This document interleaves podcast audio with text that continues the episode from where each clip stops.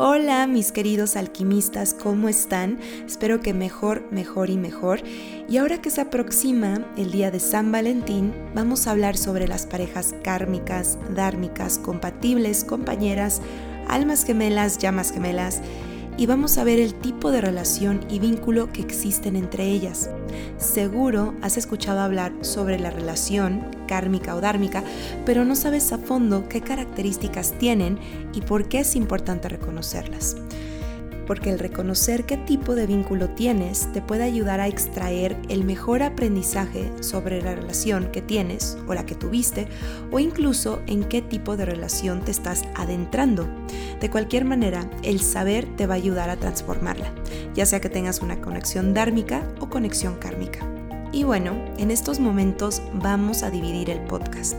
Si has tenido una relación o tienes una relación donde hay mucha atracción pero hubo o hay muchos altos y bajos, no hay confianza, hay poca empatía, no sacas tu mejor potencial, pero hay algo que te engancha el estar con esta persona y seguir, y hay mucho amor apache, entre comillas, como lo dicen en México, pues sigue escuchando este podcast, porque estamos hablando de tu pareja kármica o conexión kármica. Y por otro lado, si has tenido o tienes una relación donde te sientes que hay una conexión muy fuerte y bonita, se entienden muy bien, hay confianza, empatía, reconocen sus errores fácilmente, se ayudan mutuamente a crecer, independientemente de los errores y conflictos, hay un amor bondadoso, pues estamos hablando de tu alma dármica o incluso alma gemela. Así que escucha el siguiente podcast. Si no es el caso, de mientras te hablaré sobre la relación kármica. Antes que nada, quiero mencionar que aunque la mayoría de los podcasts que hago son relacionados a la productividad, el poder de la mente, la inteligencia emocional, la hipnosis, biodescodificación o la psicología en general, este tema de hoy, como puedes ver, está muy relacionado con la espiritualidad. Y hay veces donde me gusta intercalar este tipo de temas que tienen una connotación más mística y espiritual con el propósito de profundizar aún más y porque también creo que va a ayudar a comprender mejor los conceptos anteriores. Así que empecemos. Si partimos desde el punto de vista de que todos estamos aquí para aprender y evolucionar como almas, y que venimos y elegimos llegar aquí para asimilar ciertas lecciones y poder cumplir con nuestra misión personal, como diría Paracelso, uno de los grandes alquimistas, convertir cualquier cosa, obstáculo, circunstancia, ya sea positiva o negativa, en oro, pues en la vida te vas a topar, te vas a encontrar con personitas con las cuales te pueden ayudar justo a esto, a crecer, a mejorar, a sacar lo mejor de ti. Y hay otras con las cuales pareciera que están haciendo todo lo contrario, sacando lo peor de ti. Sin embargo, no es que saque lo peor de ti, sino que estás esquivando el aprendizaje, no estás viendo realmente la lección. Y lo que pasa con las parejas kármicas o esta conexión kármica es que a nivel espiritual hay asuntos o deudas pendientes o aprendizajes pendientes. Y estas parejas se encuentran y vienen a ayudarse mutuamente a evolucionar y a aprender algo en específico. Y se atraen porque los dos tienen la misma misión, que independientemente de cuál sea la misión personal o conjunta, vienen a aprender algo sobre ellos mismos para poder trascenderlo. Sin embargo, el mejor espejo va a ser su pareja kármica.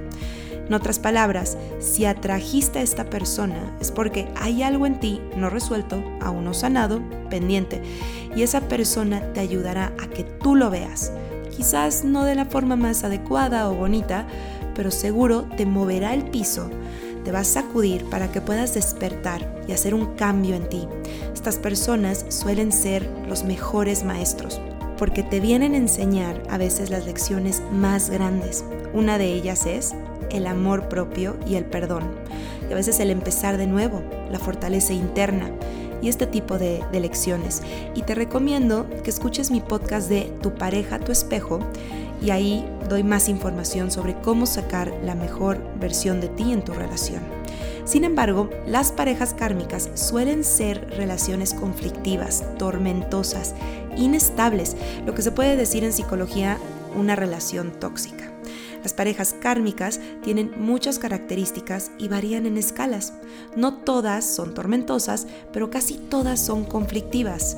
Existen muchos puntos de fricción y no fluye del todo. Y ojo, una pareja kármica en muchos de los casos suele ver una atracción muy fuerte, provocando que la persona se confunda y olvide o evada fácilmente lo negativo de la relación, porque prefieren no ver que perder a esa persona que les está haciendo daño. Y cuando sienten que le están perdiendo, ellos mismos sienten que se pierden a la vez. Esto claro, estoy hablando de un extremo, ya cuando la relación kármica es muy, muy tóxica, ¿no? Y las características principales de una relación kármica son las siguientes. Número uno, hay muchos celos o juego de celos.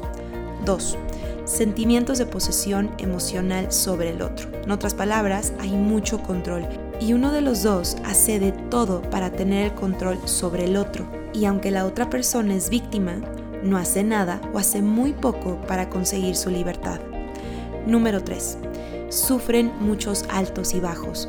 O sea, hay conflictos recurrentes y uno de los dos hace poco o nada por resolver los problemas y que se vuelvan a repetir. 4.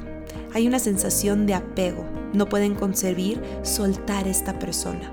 Cuando de alguna manera sabes que no tienes que estar con esta persona, pero sigues ahí a pesar de. Número 5. Inseguridad.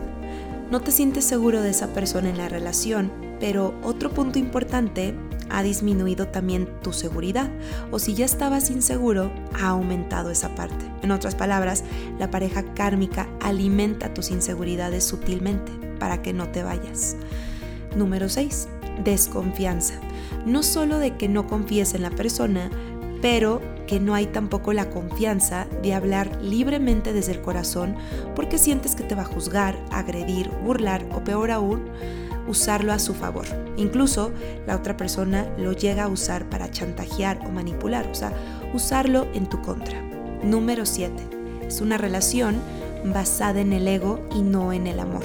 En otras palabras, no hay un amor generoso como el de las almas gemelas o el de las almas dármicas, que en el otro podcast hablaré. Aquí hay mucha necesidad de tener, de ser visto, de ser querido, de ser admirado, de ser valorado a costa de todo. Y es importante comprender y hacer conciencia del por qué una relación te está produciendo dolor, conflictos o inestabilidad para poder evaluar qué tipo de relación estás viviendo o aún más, cuál es la herida o programa familiar que estás intentando reparar en tu interior sin saber. Como diría Carl Jung, haz lo inconsciente consciente para no repetirlo. Y si estás en una relación kármica, o tienes una conexión kármica con alguien, lo mejor que puedes hacer es, número uno, identificar qué es lo que te está atormentando de la relación que tú estás culpando solo al otro. Recuerda que no hay víctima sin victimario. Haz conciencia del por qué atrajiste a esta persona a tu vida y cuál es el aprendizaje principal. Número 2. Hacer conciencia si ya cumpliste el ciclo con esta persona, si ya quizás lo, lo necesitas finalizar. Número 3. Perdonar. Más que perdonar al otro, es perdonarte a ti mismo, asumir la responsabilidad que a ti te pertenece y perdonar con el corazón con lo que le pertenece al otro. Y hay otra cosa que también tienes que tomar en cuenta. Ten cuidado con solo querer apartar a esta persona de tu vida de tajo sin ver el aprendizaje. Porque si no has cerrado tu ciclo con amor, volverás a repetir la lección con otra persona. Y lo curioso es que me ha tocado ver en terapias como cuando las personas no aprenden la lección, la siguiente pareja que tienen, en este caso kármica, es mucho más tormentosa que la primera. Y si no aprenden la lección con esa, la siguiente es aún más conflictiva que la segunda. Y estas personas siguen atrayendo este tipo de parejas kármicas. ¿Por qué? Porque no han enfrentado el aprendizaje no han aprendido lo que vinieron a aprender con esa persona. Me he dado cuenta también en los acompañamientos de biodescodificación que mucho de estas conexiones kármicas son programas que se repiten y que no se han sanado en el árbol genealógico. Pero en sí, la mayoría de las personas lo que tienen que aprender es dos puntos. Número uno, amor propio. Dos, poner límites. Tres, perdonar Y cuatro, el desapego. Y claro, se dice fácil, pero las relaciones kármicas en sí están llenas de retos, conflictos y inestabilidad, porque si todo en esa relación fuera tranquilo, pacífico y armónico, no hubiera nada que aprender.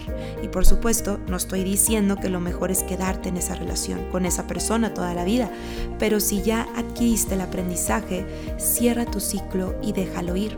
De hecho, lo más normal es que cuando ambas almas aprendieron la lección y los están en armonía con todo y las diferencias que hubo, las polaridades que existen, las heridas que surgieron, lo que va a pasar es que los dos se van a sentir liberados y llenos de paz.